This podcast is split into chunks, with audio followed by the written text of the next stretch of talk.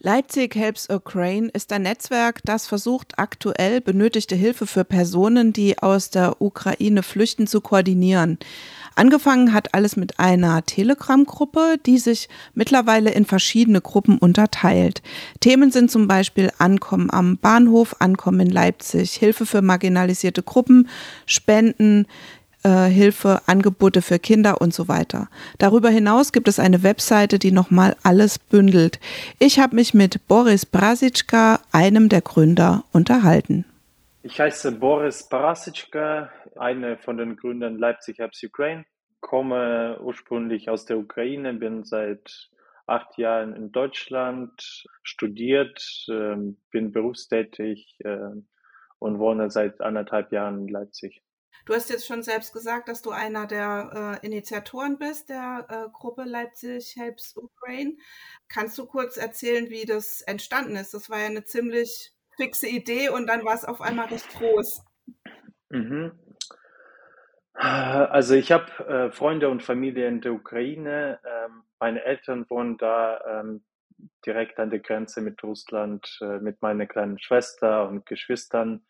Äh, das heißt, ich habe den direkten Bezug äh, zur Ukraine. Ähm, und als der Krieg angefangen hat, äh, wollte ich nicht äh, einfach hier sitzen und zuschauen, sondern ich habe äh, kurz reflektiert, äh, was kann ich äh, von hier aus, aus Leipzig, aus Deutschland tun, um da irgendwie mitzuhelfen, mitzuwirken und dann habe ich äh, die Telegram-Gruppe äh, gemacht, ein paar Freunde aus Leipzig, aber auch aus der Ukraine eingeladen, dann die Gruppe in äh, mehreren anderen größeren Gruppen geteilt ähm, und dann ist es explodiert. Dann sind viele coole Menschen dazugekommen, die jetzt äh, in unserer Organisation mitmachen. Also mittlerweile sind wir ein Verein Leipzig Helps Ukraine und versuchen uns da ähm, ganz gut aufzustellen äh, und eine Infrastruktur zu schaffen und Menschen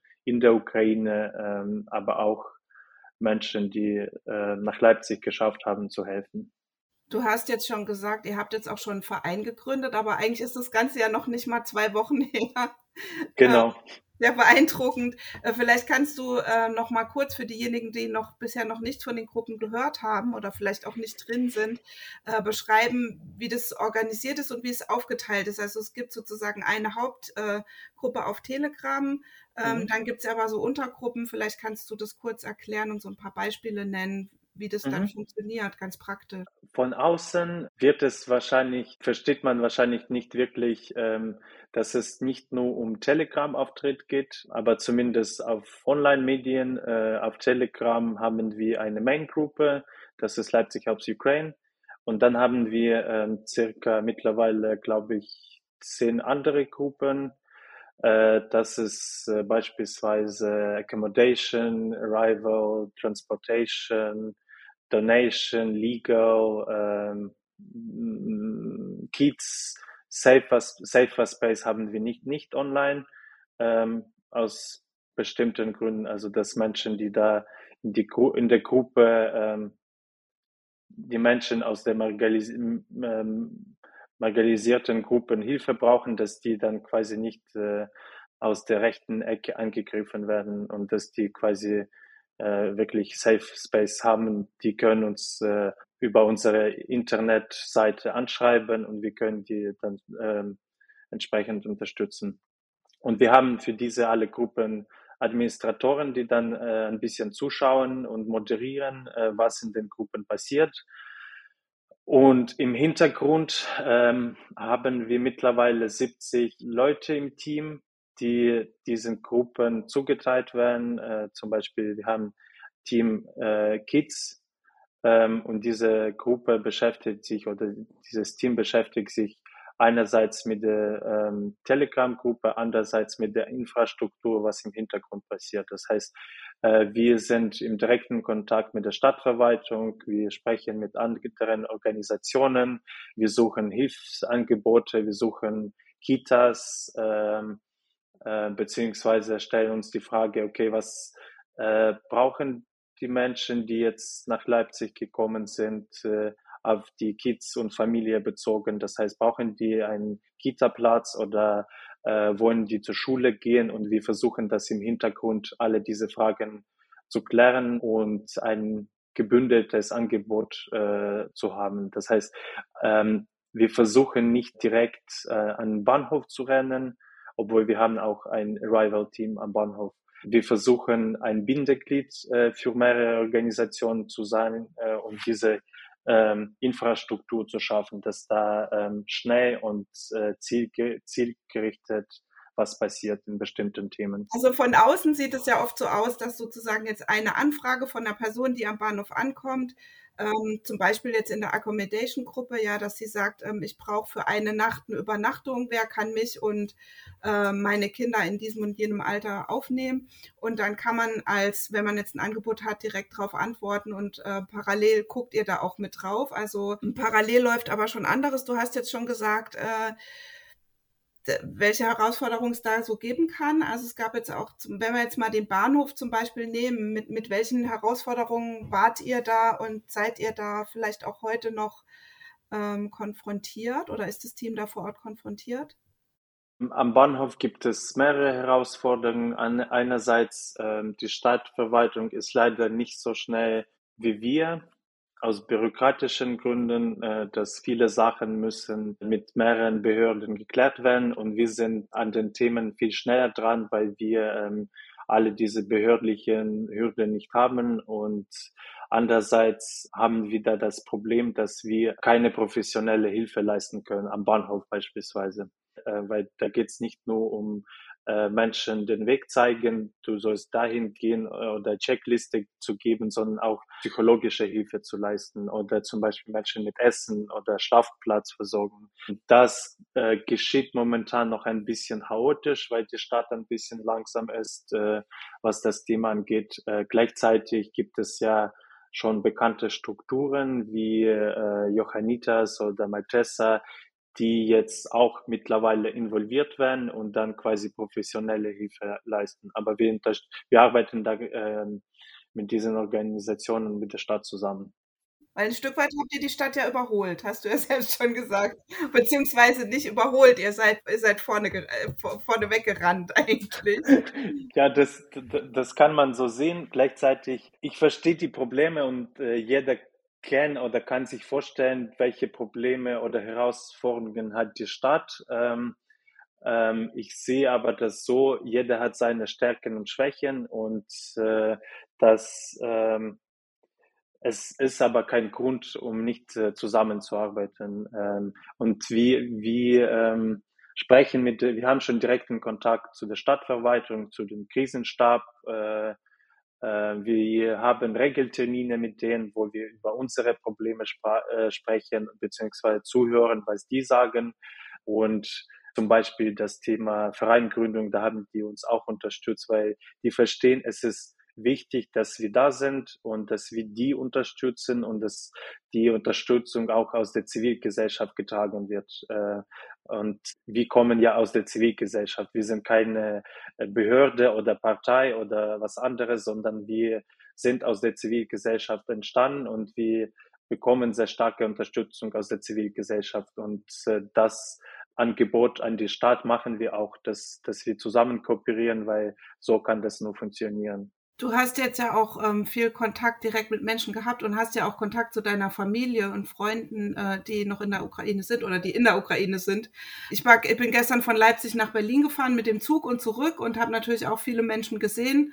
Ähm, und ähm, ja, ich weiß nicht, man kann sich das selbst total schwer vorstellen, ähm, die Situation.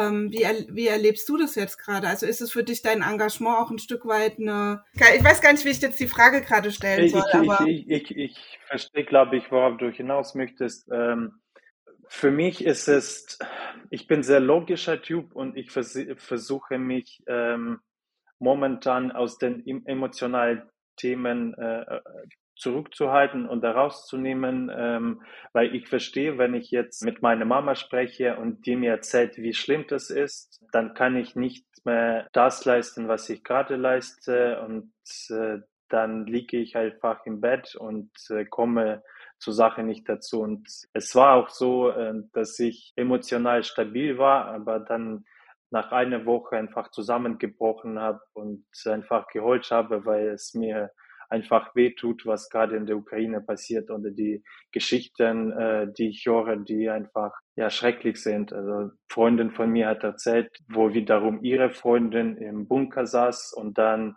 sich der Mann nebenan äh, sich Leben genommen hat. Und das sind halt solche Geschichten, die mit denen man selbst, äh, wenn man das einfach hört, äh, einfach nicht klarkommt. Und für mich ist es auch schwierig, an den Bahnhof zu fahren. Deswegen versuche ich mich auf die äh, organisatorischen Sachen zu konzentrieren und nicht in, in den blinden Aktionismus zu treten, um dann quasi nicht mehr arbeitsfähig zu sein.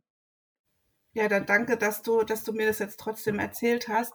Wo, wo siehst du da jetzt so Unterstützungsbedarf jetzt so bei euch als Gruppe? Oder gibt es vielleicht auch so eher spezialisiertere Leute, die ihr noch sucht? Also ich glaube, es ist wichtig, dass bevor man etwas äh, anfängt, äh, so in äh, Aktion zu treten, dass man sich kurz Frage stellt, was sind meine Stärken?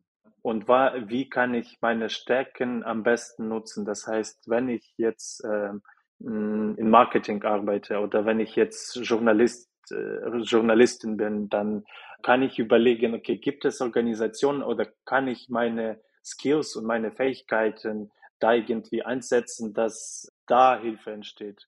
Weil wir haben zum Beispiel auch interne Bereiche wie IT oder Marketing oder Personaler, äh, die dann quasi auch in ihrem spezifischen Bereich tätig sind, aber das ist auch große Hilfe für uns, weil dann wird ähm, die Arbeit zum Beispiel bei mir oder bei anderen äh, Teammitgliedern abgenommen und da quasi professionell Hilfe geleistet. Und das ist ein Punkt. Anderer Punkt, ich glaube, jeder weiß dann zum Beispiel, wenn ich Immobilienmakler bin, dann weiß ich, ähm, ich kann bei meiner Firma anfragen, können wir da irgendwie unterstützen und sagen, okay, wenn das jetzt Ukrainer kommen, dass wir äh, mietfrei äh, für ein paar Monate machen, wenn das Ukrainer sind und Menschen quasi ohne Miete aufnehmen, können wir uns das leisten. Oder ähm, bei uns intern kann man uns so unterstützen. Ähm, es gibt äh, Internetseite äh, Leipzig Helps Ukraine und auf der Seite kann man finden, welche Menschen wir gerade suchen, also mit welchen ähm, professionellen Skills, weil ähm, ich denke halt, äh, den größten Impact, also die, die, die größte Auswirkung äh, oder Einfluss kann man ausüben, wenn man seine äh, Fähigkeiten einsetzt. Und ähm, da brauchen wir natürlich äh, äh, Unterstützung. Aber gleich, äh, gleichzeitig, wie du schon sagtest, kann man das auch in kleineren Sachen machen und einfach in die Gruppe gehen und schauen, aha, da werden äh, da kann man zum Bahnhof gehen und Brot schmieren, aber am besten lieber erstmal reflektieren, sagen, okay, was sind meine Stärken, wie kann ich diese Stärken in der Situation. Äh, ja, und vielleicht auch, wie viel Zeit kann ich äh, aufbringen äh, über einen längeren Zeitraum, weil es ist ja jetzt nicht so, dass es nur heute brennt, sondern wir werden noch ziemlich lang mit dem Thema zu tun haben. Und ähm, das sollte man vielleicht auch überlegen, dann lieber zwei Tage länger überlegen, bevor man loslegt, um keine Enttäuschung aufkommen zu lassen. Das habe ich jetzt auch schon öfter so gehört. Ich habe heute Morgen so drüber nachgedacht, ja, wie wird sich die Stadt verändern durch Menschen, die jetzt ähm, hierher kommen. Also einfach mal so ein bisschen in die Zukunft gedacht. Also ich weiß schon auch, dass der Wunsch sicher vieler Menschen, die jetzt herkommen, ist, zurückzugehen.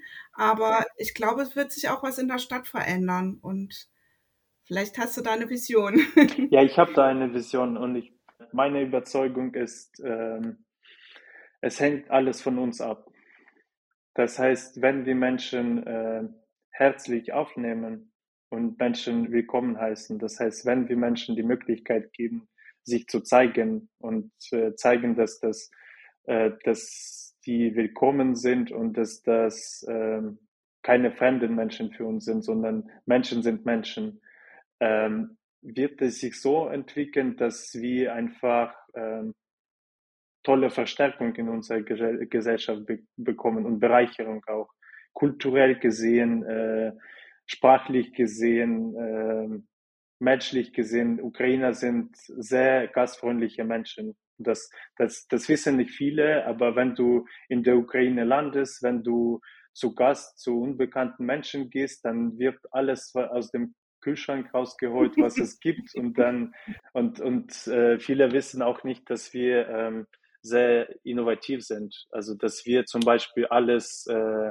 äh, wenn man in ein Restaurant geht, alles geschieht über QR-Code und äh, alles ist ja sehr viel weiter gesehen, also aus technischer Sicht viel weiter als hier und jetzt. Und das sind Menschen, die das aus diesem Blickwinkel betrachten. Das heißt, wenn die hier kommen, dann werden die diese Schwierigkeiten und Herausforderungen aufdecken und dann quasi ihre Kenntnisse ähm, einsetzen können, wenn man diese Möglichkeit gibt, den Menschen ihre Kenntnisse einzusetzen. Hat man dir die Möglichkeit in Leipzig auch gegeben, als du hierher gekommen bist?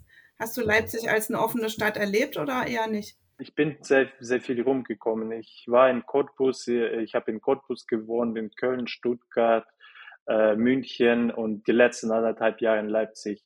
Ich liebe Leipzig. Ich bin sehr froh, hier äh, letztendlich gelandet zu sein. Äh, ich bin begeistert von, der, äh, von den Menschen, die hier leben und von der Offenheit von den Menschen. Gibt es natürlich. Äh, Leipzig Helps Ukraine ist ein Netzwerk. Deswegen äh, glaube ich, dass äh, wir das ganz gut hier, zumindest in unserer Stadt, äh, meistern können.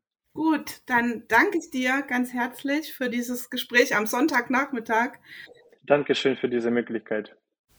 Ja, ihr habt es gehört, Hilfe wird auch weiterhin benötigt. Ihr könnt natürlich Geld spenden, aber auch Menschen, die übersetzen können, Anwältinnen, Medienprofis, Menschen, die Kinder betreuen können, werden gesucht. Auf der Seite von ähm, Leipzig Helps Ukraine bekommt ihr da einen ganz guten Überblick. Danke fürs Zuhören und euch noch einen guten Tag.